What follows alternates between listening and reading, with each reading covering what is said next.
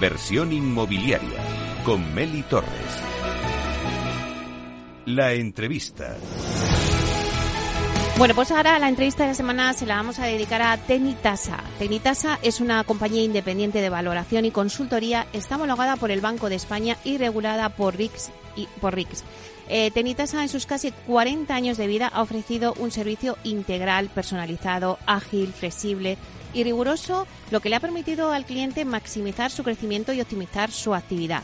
Cuenta con un equipo de más de 400 profesionales con una amplia experiencia y conocimiento. Bueno, pues hoy eh, dedicamos la entrevista a José Antonio Muro, que es director general y vicepresidente de Tecnitas. Vamos a darle la bienvenida, que lo tenemos aquí en directo en los estudios de Capital Radio. Buenos días, José Antonio. Buenos días, Meli. Buenos días a todos los oyentes. Muchas gracias por invitarme a tu programa y bueno, es un verdadero honor compartir este ratito con todos vosotros. Sí, además hoy que ya terminamos eh, el año y que es nuestro último programa del jueves de inversión inmobiliaria. Mira, José Antonio decía en la introducción casi 40 años creando valor con Grupo Tecnitasa. Cuéntanos un poquito cómo está configurado el grupo, porque es verdad que conocemos más la tasadora, pero veo que sois muchos más y que hacéis muchísimas más cosas y, quiero que nos lo cuentes a todos los oyentes. Sí, efectivamente, el grupo Tenitasa es eh, mucho más que una sociedad de tasación. Eh, es el segundo grupo de valoración y consultoría en España. Está constituido por diferentes empresas del ámbito de la tasación y también de la ingeniería y la consultoría y tiene presencia internacional. Por resumir un poquito, eh, comentar que Tecnitasa es la sociedad matriz, que tiene más de 40 años de vida. Es la número uno en implantación territorial. Tenemos más de 50 oficinas por toda España, lo que nos permite un conocimiento del mercado local muy grande. Y tenemos otras dos sociedades de, tasación. Una, eh, Tasaciones Andaluzas en el sur eh, de España, sociedad líder. Y otra en el norte, Servicio Vasco de Tasación, que es como digo, sociedad líder en el norte de España, también con presencia en todo el territorio nacional. Adicionalmente a las sociedades de tasación, que es lo que más se conoce de nuestro grupo, tenemos una ingeniería que se llama OCT Controlia. Como su nombre indica, es organismo de control técnico, realiza informes técnicos para la realización del seguro decenal en las promociones y también eh, actuaciones como Project Management, Project Monitoring y otro tipo de servicios técnicos. También tenemos una empresa que se dedica a la consultoría inmobiliaria financiera e industrial, que se llama TT Advisory, que ha crecido muchísimo durante los últimos tres años. Y como decía, también tenemos presencia internacional con Tasvaluo, sociedad número uno en México, y importante presencia en Colombia y en Portugal bajo la marca Tecnitasa. Bueno, hace unos meses presentasteis vuestro nuevo plan estratégico y claro, yo me pregunto, ¿qué quiere ser el Grupo Tecnitasa en unos años? ¿no? ¿Qué acciones estáis llevando a cabo para conseguirlo? Efectivamente, a principios de, este año 2023 presentamos el plan estratégico que se basaba en cuatro pilares fundamentales. Uno es consolidar el grupo Tenitasa como un grupo de valoración y consultoría, como un grupo que va mucho más allá de la tasación y para ello vamos a seguir eh, potenciando tanto el crecimiento orgánico, ganando cuota de mercado, como el crecimiento inorgánico, incorporando empresas complementarias a nuestros servicios, tanto en España como en el extranjero. Por supuesto, apostar por la diversificación en, servicios, ofreciéndole a, nuestros clientes pues unos servicios 360 eh, de manera que se satisfagan todas sus necesidades más allá, insisto, de la tasación invirtiendo y sobre todo acercándonos mucho al sector de la tecnología, la innovación y el data de calidad y también invirtiendo en la eficiencia, la mejora de procesos, en una mejora continua, de manera que eh, bueno consigamos que esa experiencia cliente cada vez sea más satisfactoria, cliente que está en nuestro ADN y no se puede entender el grupo de Nitasa sin entender que el cliente está en el centro en cuanto a cómo vemos a Tenitasa en unos años. En este plan estratégico nos hemos marcado, como decía al principio, que el grupo Tenitasa se perciba como algo que va más allá de una sociedad de tasación clásica que ofrece multitud de servicios y desde un punto de vista eh, económico, un objetivo ambicioso. Nos hemos planteado en los próximos tres años aumentar la facturación un 25%, alcanzando los 50 millones de euros de facturación en el grupo. Y también tenemos un objetivo en diversificación, porque al menos el 25% de estos ingresos tienen que proceder de líneas que nada tienen que ver con la tasación y más relacionadas, como decía, con la consultoría, con la ingeniería y con otras inversiones que estamos realizando. José Antonio, me hablas antes del dato, ¿no? Lo importante que es todas las nuevas tecnologías y lo que viene, porque la inteligencia artificial es ahí donde nos vamos a tener que meter de lleno, no sé si ya en el 2024, pero vamos, estamos cerca. Em, también hemos visto eh, que este año habéis entrado en el capital de Beltis. Em, cuéntanos un poquito por qué este movimiento y si estáis pensando también en hacer más, adquisiciones. Sí, la inversión en Beltis eh, yo creo que responde a los cuatro pilares sobre los que el grupo Tenitasa quiere desarrollar su plan estratégico en los próximos años, ya que es una empresa de un alto perfil tecnológico, por lo que sin duda la innovación, eh, la tecnología y la calidad del dato eh, es clave en esta, en esta inversión.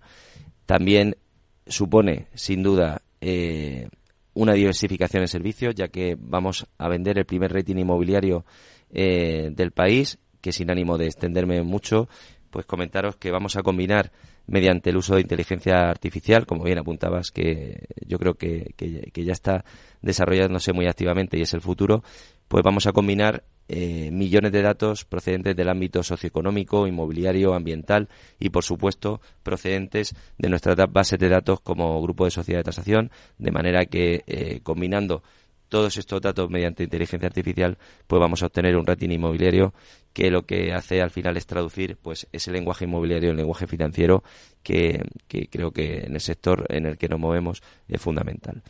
Eh, como decía, va a suponer la materialización de, estos cuatro pilares la, la, inversión en Beltis y sobre todo pues va a conseguir también que eh, se perciba el grupo Tenitasa como un grupo que va mucho más allá de lo que es la sociedad de tasación clásica. Claro, y si hablamos, por ejemplo, de consultoría, ¿dónde estáis poniendo el foco y qué os diferencia de otras consultoras inmobiliarias? Como decía al principio, el ámbito de la consultoría, la línea de consultoría es una de las líneas que más ha crecido en los últimos años en, en Tenitasa y desde el comité de dirección pues vamos a seguir trabajando para que sigan esta, en esta buena línea. El área de consultoría se centra fundamentalmente en asesorar a nuestros clientes, los grandes clientes corporativos, en la mejor decisión tanto en las inversiones como en las desinversiones. Y bueno, por concretar un poquito en qué nos estamos centrando últimamente, te diría que estamos analizando en profundidad el portfolio de activos de nuestros clientes para ayudarles a desarrollar el plan estratégico en estos activos, tanto eh, con el uso actual como con una posible transformación de uso teniendo en cuenta la coyuntura del mercado inmobiliario en la, en la actualidad. De tal modo que, mediante el trabajo de un equipo de expertos eh, multidisciplinar eh, con alta formación en mercado inmobiliario y sobre todo en la gestión urbanística, estamos asesorando a grandes clientes en ese desarrollo de los activos, en ese posible proyecto de transformación que tienen que abordar, pero siempre desde una perspectiva muy realista, eh, planteando las diferentes alternativas con sus riesgos, tanto en coste como en plazo, y todo esto lo hacemos eh, de manera integral con nuestros equipos o también complementándonos con los equipos de nuestros grandes clientes. En ese sentido somos muy flexibles.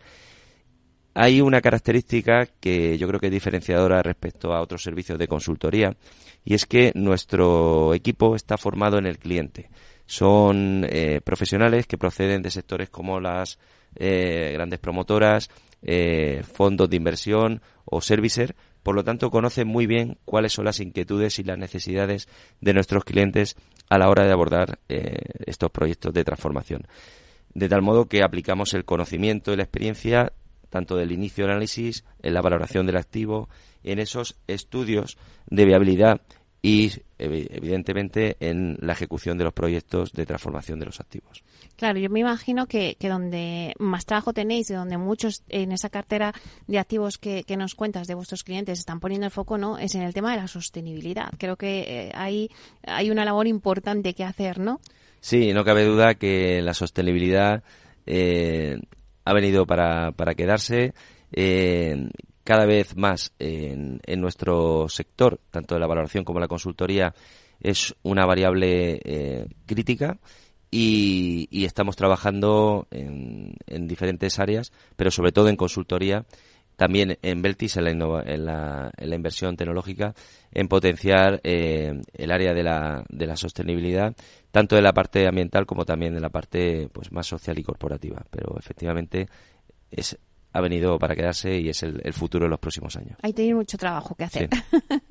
bueno, José Antonio, también tenéis un área específica de consultoría y valoración en el segmento de lujo. ¿En qué zonas estáis trabajando este segmento? También me gustaría saber cómo es el cliente que os pide, ¿no? ¿Qué evolución habéis experimentado vosotros, no? Eh, no sé, ¿cómo ves este sector en general? Sí, el segmento del lujo es un segmento dentro del mercado inmobiliario que ha experimentado un crecimiento muy grande en los últimos años y desde el grupo Tenitasa creemos que va a seguir siendo eh, así durante los, los siguientes años. Y valga un dato como, como ejemplo, en el año 2022 las transacciones, las compraventas de inmuebles por valor inferior a 600.000 euros supusieron respecto al 2021 eh, un crecimiento del 9%. Si nos fijamos en el segmento de inmuebles que superan el millón de euros, las transacciones en el 2022 respecto al 2021 aumentaron más de un 31%. Pero si nos centramos en los datos del 2023, en los que, eh, bueno, todos sabemos que las compraventas han caído significativamente respecto al año 2022, año muy bueno en transacciones. Eh, en el segmento del lujo no solo no han caído las transacciones, sino que han aumentado en dos dígitos. Esto nos da una idea de que el segmento del lujo eh, está funcionando a una velocidad diferente a lo que es el mercado inmobiliario en, en general. Y además tenemos la suerte, Emily, de vivir en un país privilegiado en este segmento, porque los inversores eh, nos perciben como el, cuarto punto de interés mundial y el primero en Europa.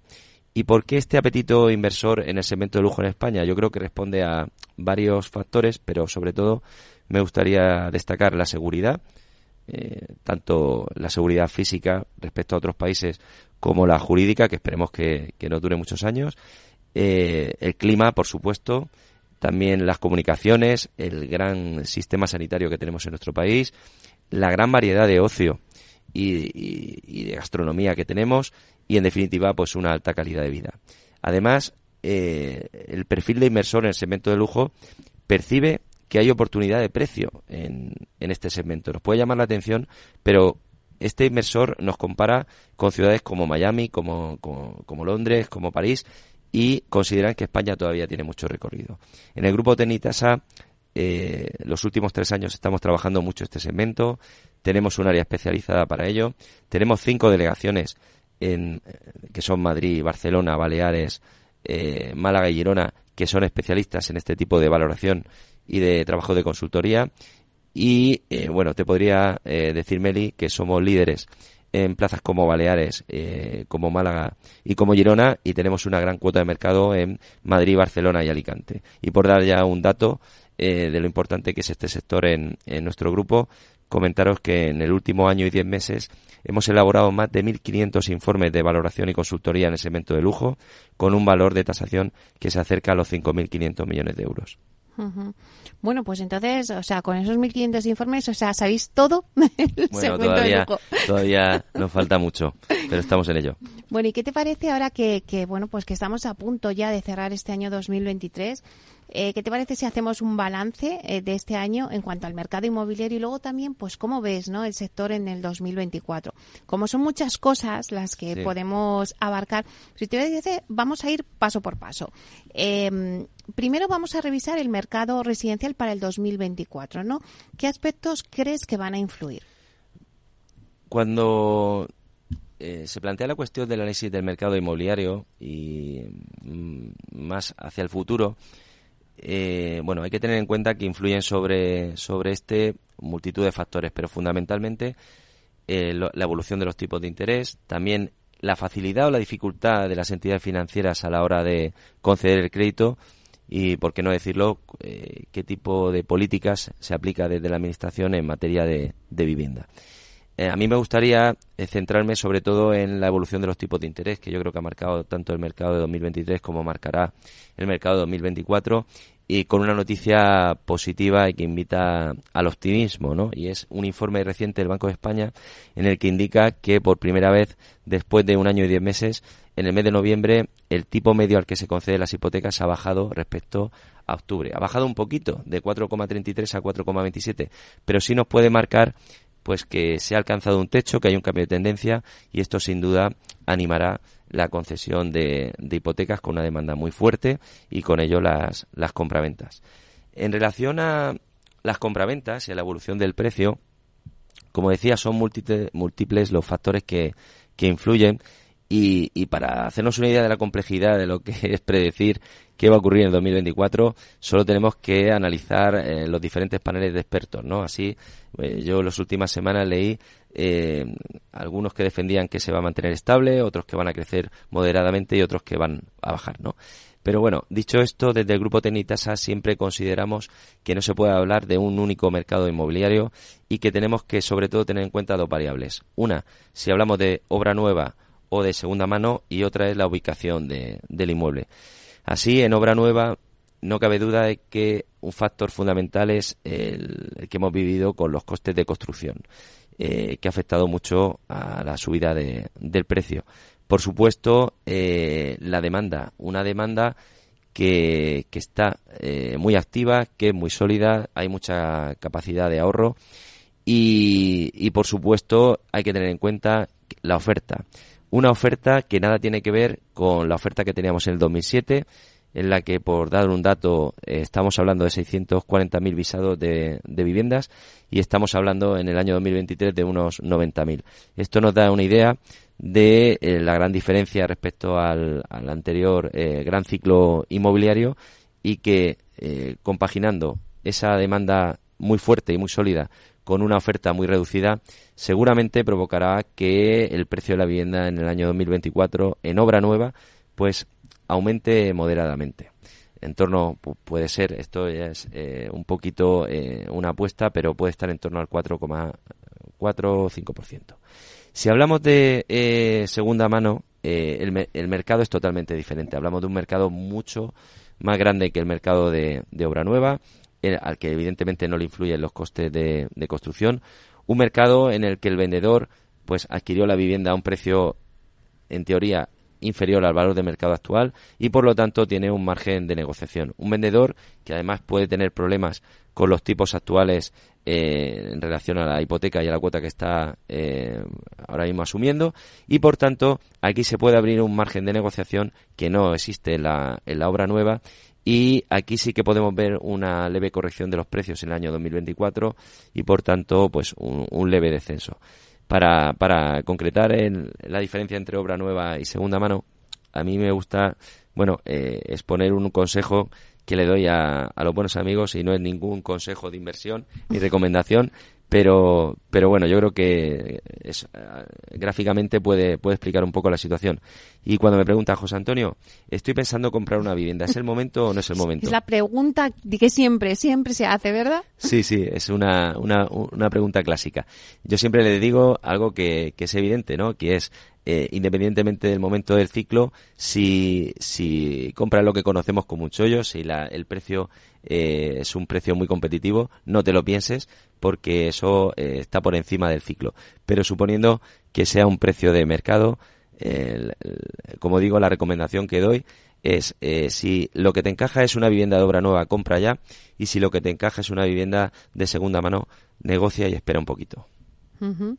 Bueno, y también tenemos que hablar del alquiler, eh, que ha sido el producto estrella también del 2023 y seguro que el 2024. Nos queda un minuto, pero danos una pincelada. Sí, eh, en relación al mercado de alquiler, yo creo que es uno de los grandes retos a los que nos enfrentamos todos los sectores, eh, tanto la administración pública, como los sectores económicos y, por supuesto, la, ciudadanía, que es lo más importante.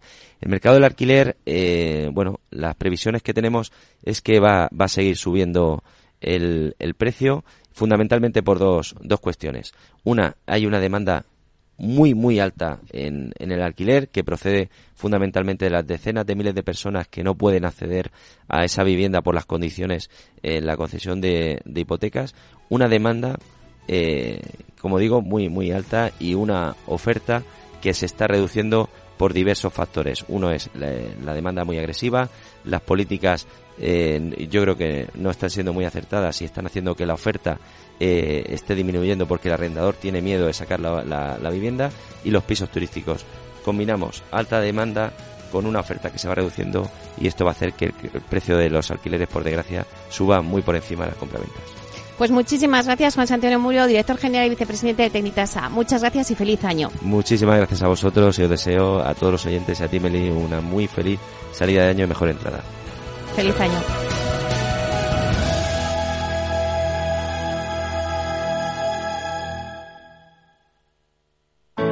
Artesanía, tecnología y lujo de la mano de Grato. Una marca española líder en fabricación de pavimentos de parqué de ingeniería y carpintería para interiorismo de madera de roble europeo, procedente exclusivamente de bosques gestionados de forma sostenible.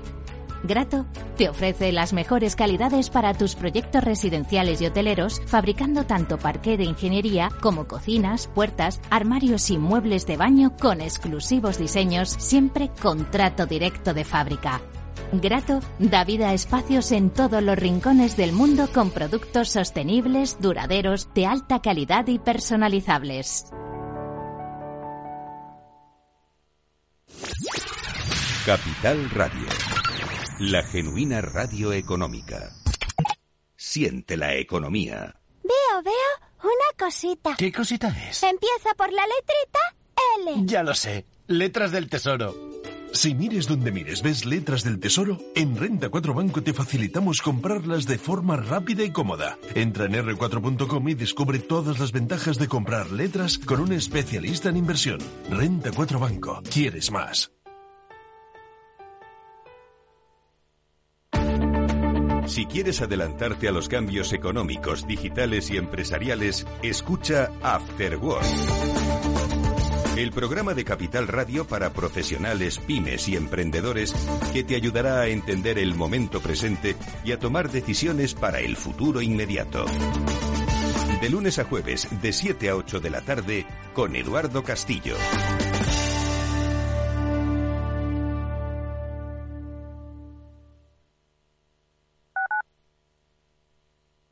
Madrid, 103.2 FM, Capital Radio. Gráficas Naciones. Más de 50 años de experiencia en el sector de las artes gráficas. Apostamos por la última tecnología tanto en impresión offset como en digital y gran formato. Realizamos todo tipo de impresión. Tarjetas de visita, folletos, libros, vinilos, decoración y montaje de stands. Más información en el 91 629 2145 o en gráficasnaciones.es. Disfruta de la mejor cocina gallega en Montes de Galicia. Todo un clásico moderno en el barrio de Salamanca. Disfruta de la variada dieta atlántica, de las mejores carnes y pescados tratados con respeto y transparencia y regados con una de las mejores bodegas de la zona. En grupo, en familia o en pareja, Montes de Galicia te ofrece el espacio perfecto en cada ocasión. La economía vuelve a el balance con renovada presencia. La tertulia económica más simpática, entretenida y con los profesionales mejor preparados de la radio española llega todos los jueves a los micrófonos de El Balance a las 9 de la noche. Aquí, en Capital Radio. Escucha cada jueves, a partir de las 11 de la noche, en Líderes Globales, las entrevistas que Raúl Castro nos trae desde Florida personas inspiradoras de habla hispana que han destacado en sus actividades más allá de nuestras fronteras y que nos dejan sus enseñanzas y aprendizajes desde el punto de vista más personal. Líderes Globales, con Raúl Castro en Capital Radio. Capital Radio, 10 años acompañándote.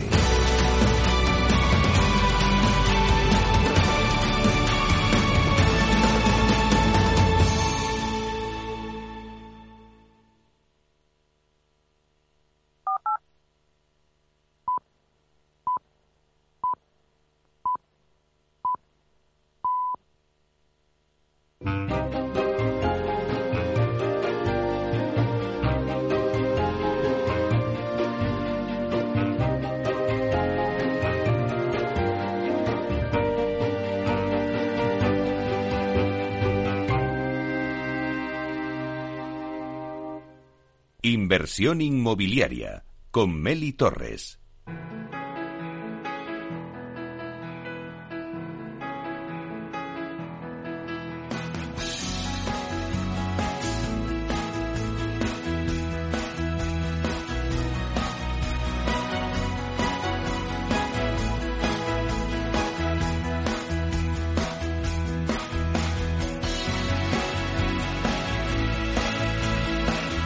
Hoy volvemos con la sección de Camino al Trabajo en Inversión Inmobiliaria que cada mes nos acompaña para conocer las calles, plazas y edificios más emblemáticos de Madrid. Porque no todo van a ser claves para invertir en el sector inmobiliario. Como siempre os digo en esa sección, nos hemos propuesto este año también crear cultura inmobiliaria para nuestros oyentes. Bueno, en este año que ya acaba, que ya nos quedan muy poquitos días para que acabe el 2023, pero seguiremos en el 2024 con esta sección. Y en esta sección de Camino al Trabajo, que la tenemos siempre con Ignacio Ortiz de Andrés, director de mercados e inversiones de activo en Real Estate Consulting, compartimos la belleza de nuestras calles y edificios de Madrid. Así que vamos a darle la bienvenida que le tenemos aquí en directo en los estudios de Capital Radio. Buenos días, Ignacio, y bienvenido a casi el último programa de inversión inmobiliaria con la sección de Camino al Trabajo aquí en directo. Buenos días, Meli, y a todos los oyentes. Un placer estar en los estudios de Capital Radio. Bueno, Ignacio, ya hemos caminado juntos y además con nuestros oyentes por la Plaza de España, la Puerta de Alcalá, la Puerta del Sol, también por Madrid Río, por el Centro Financiero Azca, el Bernabéu y Centro Canalejas. Bueno, hoy nos vamos a otro lugar muy singular de Madrid. ¿Dónde nos vamos hoy de paseo de, en nuestra sección de Camino al Trabajo, Ignacio? Bueno, Meli, tú sabes que trabajo cerca de aquí, de estos estudios, y pongo muchos edificios en mis redes sociales del barrio de Salamanca. Pues nos vamos a, una manzana muy cerca de la plaza que le da nombre al barrio, la Plaza del Marqués de Salamanca. Nos vamos a una manzana que es ocupada por un colegio muy singular, que es el Colegio Nuestra Señora del Pilar.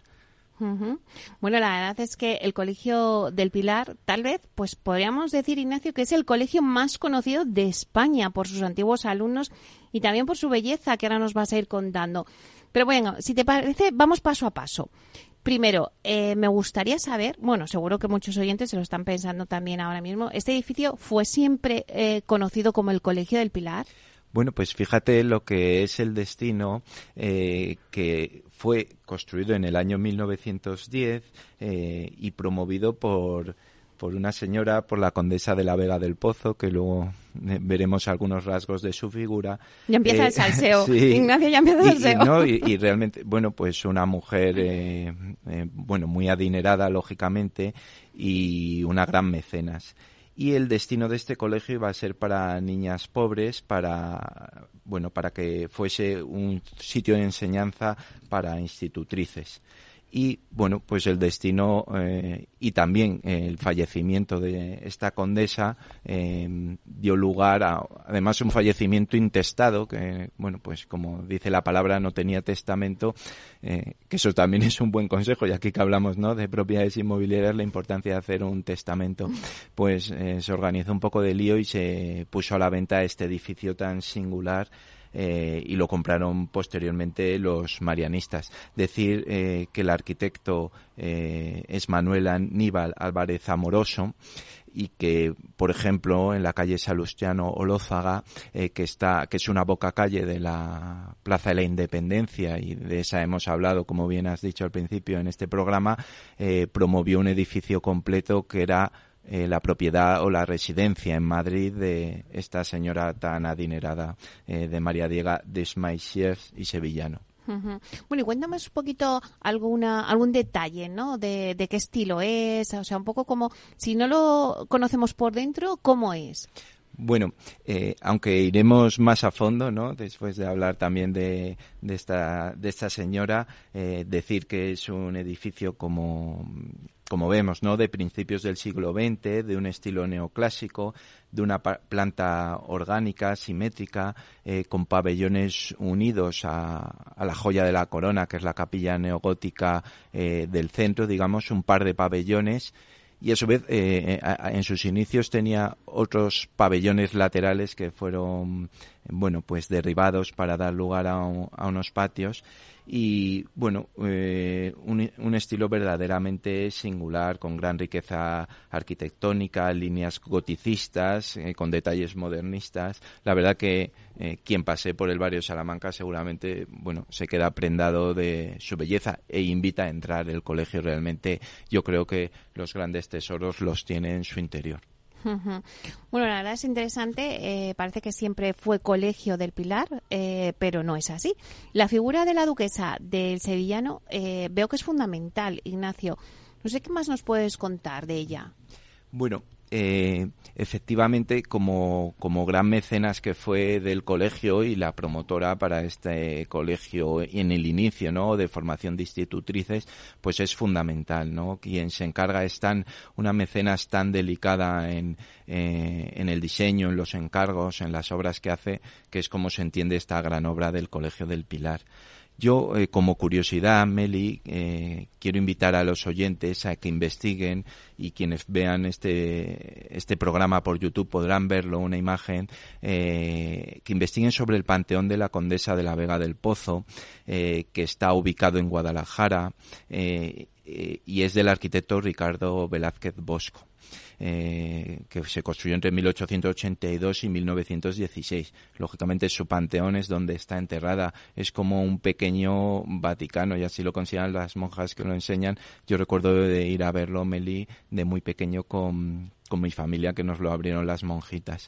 Eh, este arquitecto, Ricardo Velázquez Bosco, para situarnos, es el arquitecto que proyectó edificios tan singulares como el Palacio de Cristal del Retiro, que es una maravilla, el Palacio de Velázquez también del Retiro, la Escuela de Minas o donde está actualmente el Ministerio de Agricultura enfrente de Atocha. Eh, así que vemos que se rodeaba de grandes arquitectos. Incluso como digo, para quien lo vea eh, en, en, YouTube o quien investigue y quien se acerque a esta eh, ciudad tan próxima a Madrid podrá ver este panteón y informarse. Se, puede visitar así sin pedir cita ni nada o como ahora ya últimamente como tienes que pedir cita por todo. Yo, yo, entiendo que habrá que pedir cita o ver los horarios. Como digo, yo estuve hace ya mucho tiempo y nos lo abrieron las monjitas, pero como realmente es un edificio muy singular de de esta ciudad de Guadalajara, pues sí, sí que es visitable y bueno, pues hay que investigar, ¿no? Cómo se puede visitar. Yo ahí lanzo para la curiosidad del oyente eh, esta posibilidad, ¿no? Iremos, iremos. Eh, fíjate, Meli, que estamos viendo incluso aquí el interior del Panteón, eh, que está profusamente decorado, donde, bueno, pues está enterrada la condesa de la Vega del Pozo. Incluso si vemos la cúpula, pues parece un, un pequeño Vaticano, ¿no?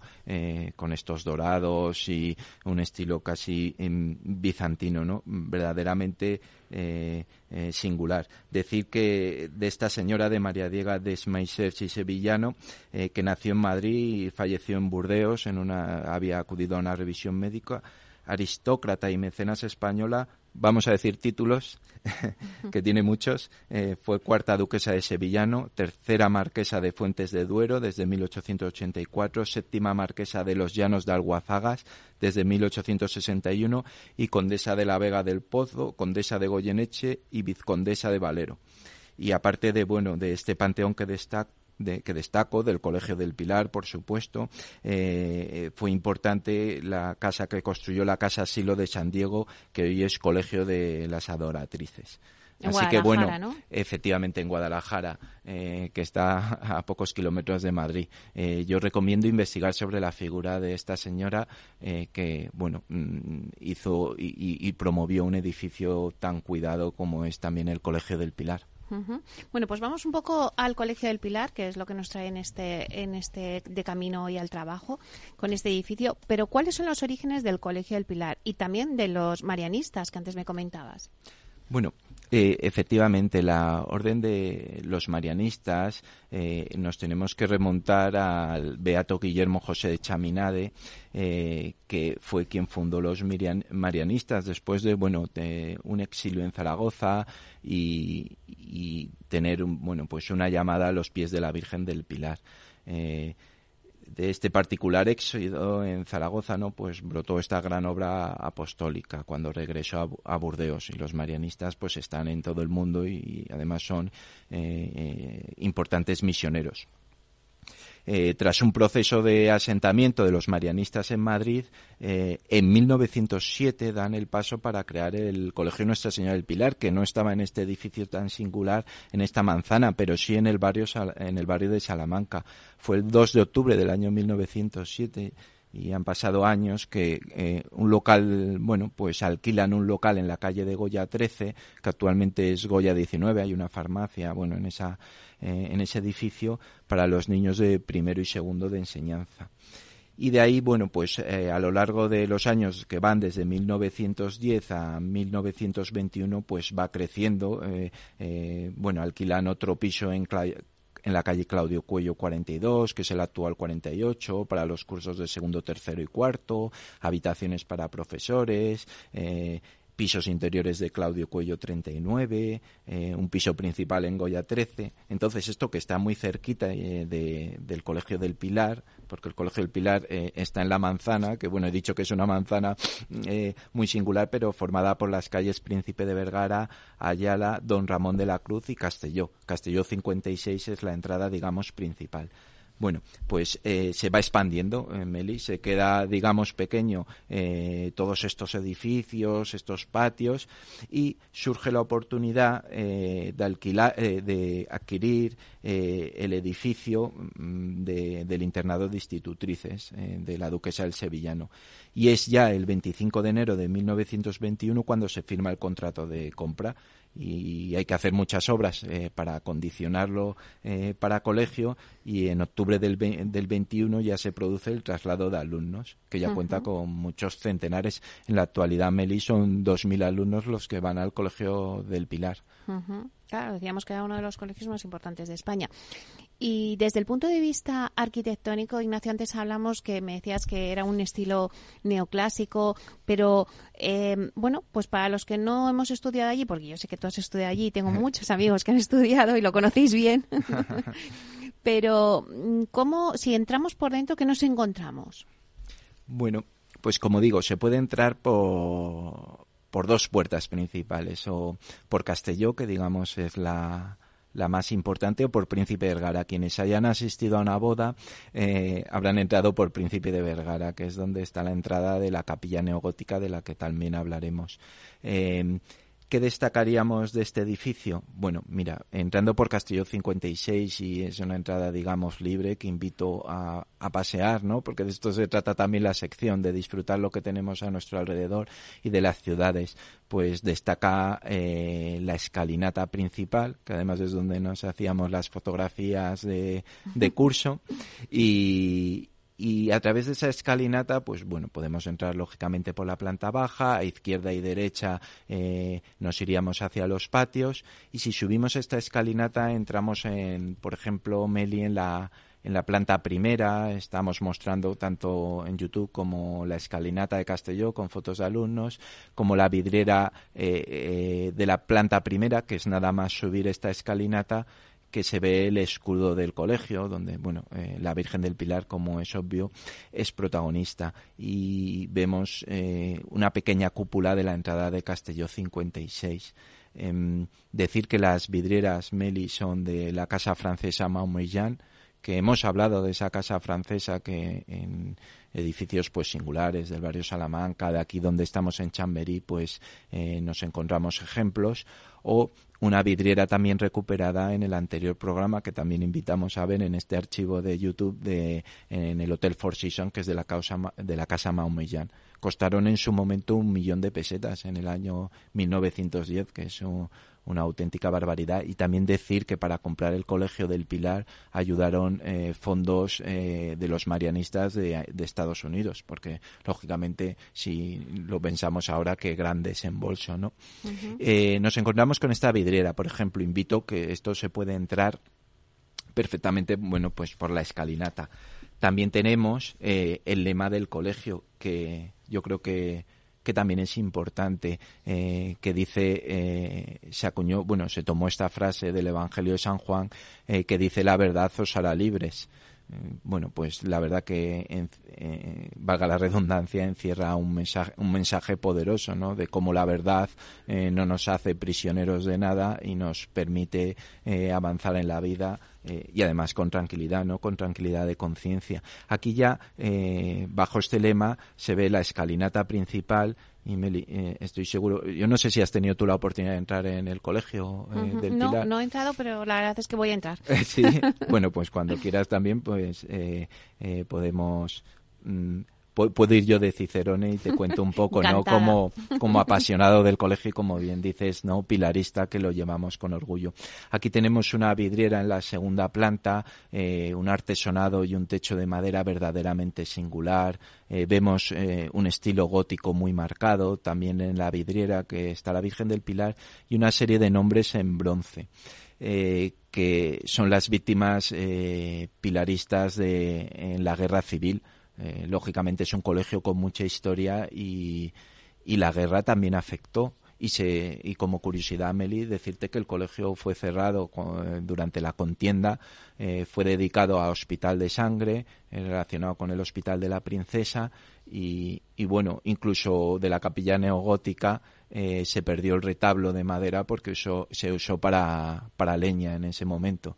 Bueno, pues una pérdida porque es un, un, colegio mm, cuidado al detalle.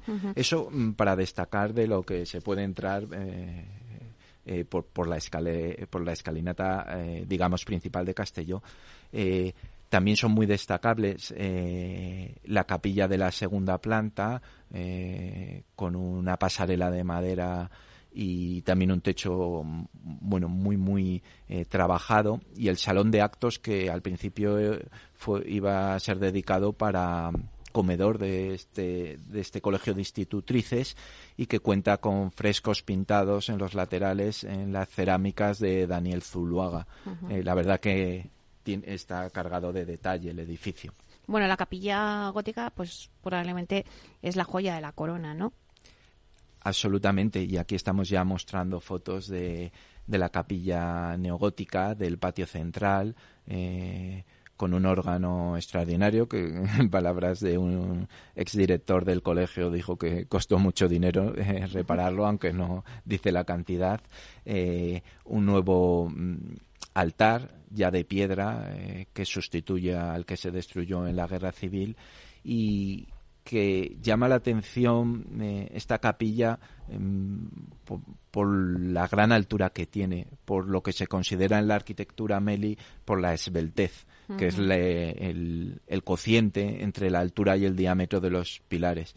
Hay decir como curiosidad que la catedral em, más eh, esbelta de España es la de Palma de Mallorca, ¿no? por decirlo como curiosidad. Esto es una pequeña para nosotros, eh, para los piralistas, una pequeña catedral y, realmente, bueno, donde eh, se celebran los, eh, bueno, las misas o, o, por ejemplo, las primeras comuniones y que creo que prácticamente pues todos los pilaristas, por no decir todos, tienen un gran cariño por el colegio. La verdad que es para, eh, para enamorarse, ¿no? De también la belleza, aunque para mí lo más importante del colegio evidentemente es la educación y, y todos los profesores, ¿no? Que, bueno, y ahora que me cuentas de, bueno, pues al final toda esa grandiosidad que me estás hablando y también eh, los alumnos de prestigio que han pasado por allí, eh, bueno, tú entre ellos, por supuesto. bueno, eso que estoy delante, pero...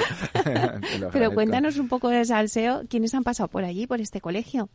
Claro, hay que entender, ¿no? Como decíamos al principio, Meli, dónde está ubicado el Colegio Nuestra Señora del Pilar y qué es lo que tenía en ese entorno, ¿no? Las principales, eh, em, digamos, fortunas, pues vivían en el entorno del Colegio del Pilar y era donde se estaba desarrollando Madrid en ese momento, a principios del siglo, unido a una educación de los marianistas muy, muy valorada y que lo sigue siendo.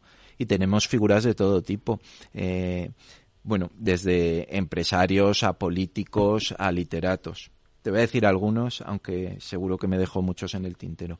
Por un lado tenemos al farmacéutico a Juana Bello, que por cierto, hablando de mecenas, como lo es eh, la promotora del edificio del Colegio del Pilar, eh, también él es un gran mecenas y tiene una colección de cuadros extraordinaria que hasta hace poco se expuso eh, en el centro-centro en el Palacio de Cibeles.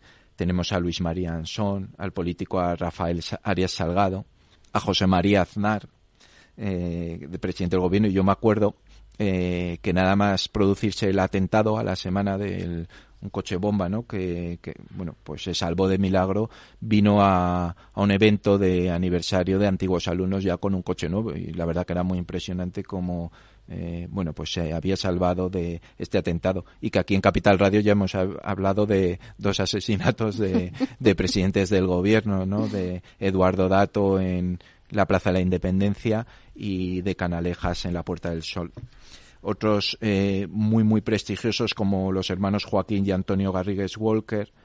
También tenemos políticos de todos los bandos, porque se puede pensar eh, eh, quizás que hay algún otro alguna tendencia política, pero en absoluto, como Alfredo Pérez Rubalcaba, ya fallecido. también como figuras singulares está Álvaro del Portillo, mm, sucesor en el Opus Dei de San José María Escriba de Balaguer, a un literato que aquí siempre recomendamos libros en esta sección y vamos a recomendar eh, algún libro, ¿no? Alguna antología completa de poesía de Luis Alberto de Cuenca, eh, alumno ilustre. Otro escritor muy, muy significado es Alfonso Usía, Fernando Sánchez Dragó, que era, bueno, pues de otras ideas muy, muy diferentes, ¿no? Y ahí iré un poco al ideario que tiene el colegio. Fernando Sánchez Dragó, como digo, ya eh, recientemente fallecido. Fernando Schwartz, eh, Schwartz eh, diplomático, escritor, presentador, que algunos lo, lo recordarán como hmm. presentador de Lo Más Plus. Efectivamente.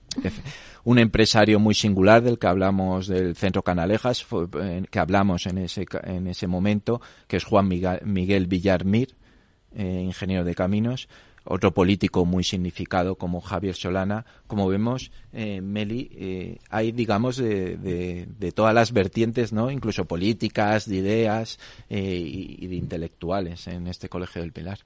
Bueno, Ignacio, hemos analizado los orígenes, la historia, la arquitectura, sus alumnos ilustres. ¿Qué destacarías tú del Colegio del Pilar?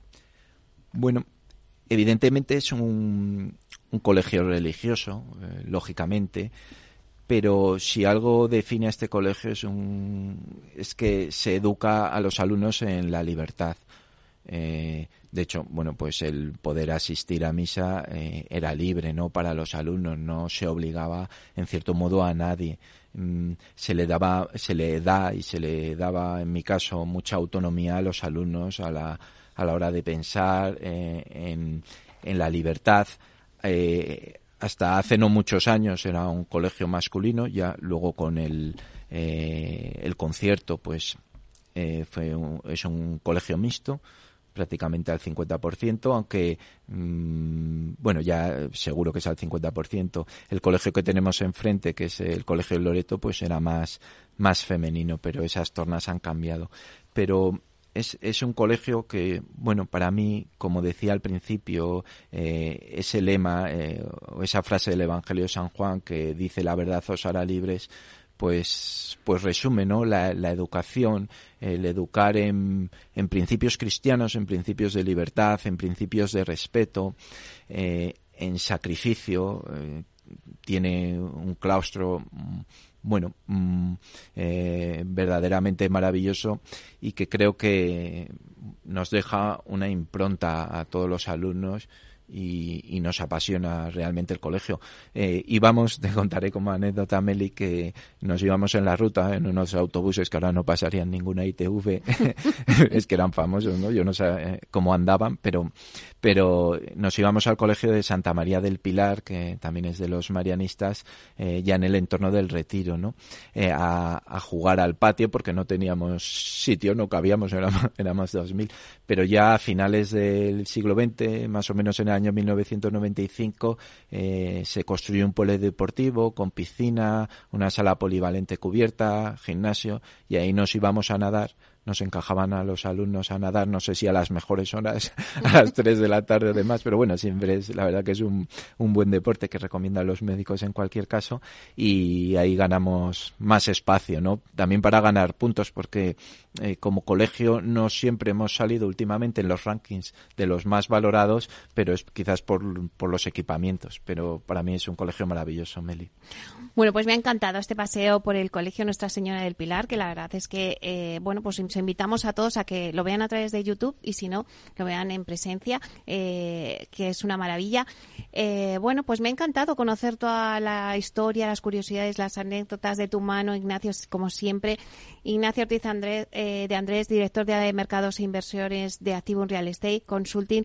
Gracias por tu aportación siempre a inversión inmobiliaria con De Camino al Trabajo en este año 2023. Te deseo lo mejor para ti y sobre todo para, para todo Activo Real Estate.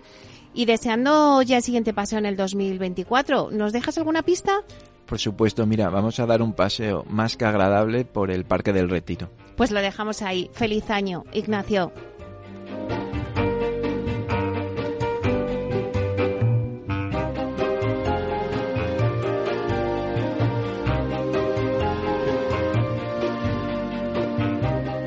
Inversión inmobiliaria con Meli Torres.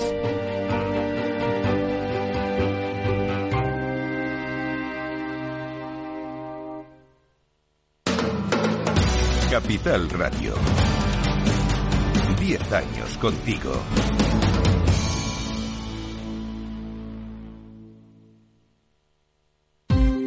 Ya no estamos en la era de la información, estamos en la era de la gestión de los datos y de la inteligencia artificial. El tratamiento inteligente de estos datos proporciona un valor enorme a las empresas en sus procesos de negocio. En Piper Lab ayudamos a nuestros clientes a tomar decisiones de negocio basadas en datos. Escúchanos todos los lunes en el espacio de Big Data de Capital, la Bolsa y la Vida. ¿Qué es ir más allá? Con Arval podrás llegar donde te propongas de la forma más sostenible y asegurar un mundo mejor contribuyendo a la seguridad en carretera, al futuro de las ciudades y a la calidad de vida. Ser responsable sin tener miedo al liderar el cambio. Arval, la transición energética arranca aquí. Más información en arval.es.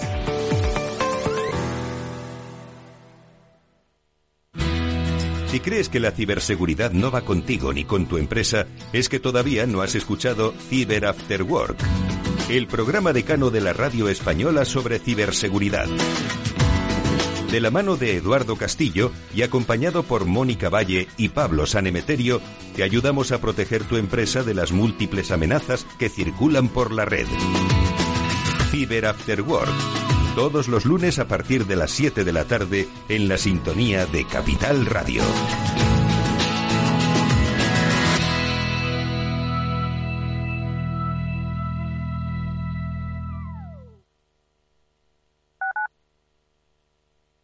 Capital Radio 103.2 Gráficas Naciones. Más de 50 años de experiencia en el sector de las artes gráficas. Apostamos por la última tecnología tanto en impresión offset como en digital y gran formato. Realizamos todo tipo de impresión. Tarjetas de visita, folletos, libros, vinilos, decoración y montaje de stands. Más información en el 91 629 2145 o en gráficasnaciones.es. Disfruta de la mejor cocina gallega en Montes de Galicia. Todo un clásico moderno en el barrio de Salamanca. Disfruta de la variada dieta atlántica, de las mejores carnes y pescados tratados con respeto y transparencia y regados con una de las mejores bodegas de la zona. En grupo, en familia o en pareja, Montes de Galicia te ofrece el espacio perfecto en cada ocasión. No pierdas detalle de todo lo que afecta a tus inversiones y a tu bolsillo. Toda la información en Mercado Abierto con Rocío Arbiza, de 4 a 7 de la tarde en Capital Radio.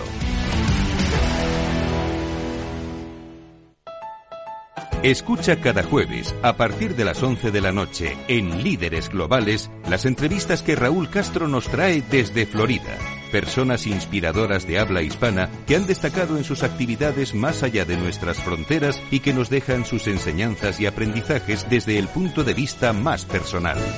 Líderes Globales, con Raúl Castro en Capital Radio.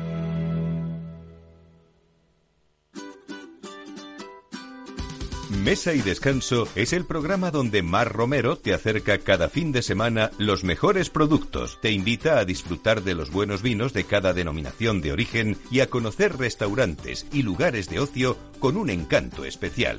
Mesa y Descanso, los domingos a las 13 horas, aquí en Capital Radio.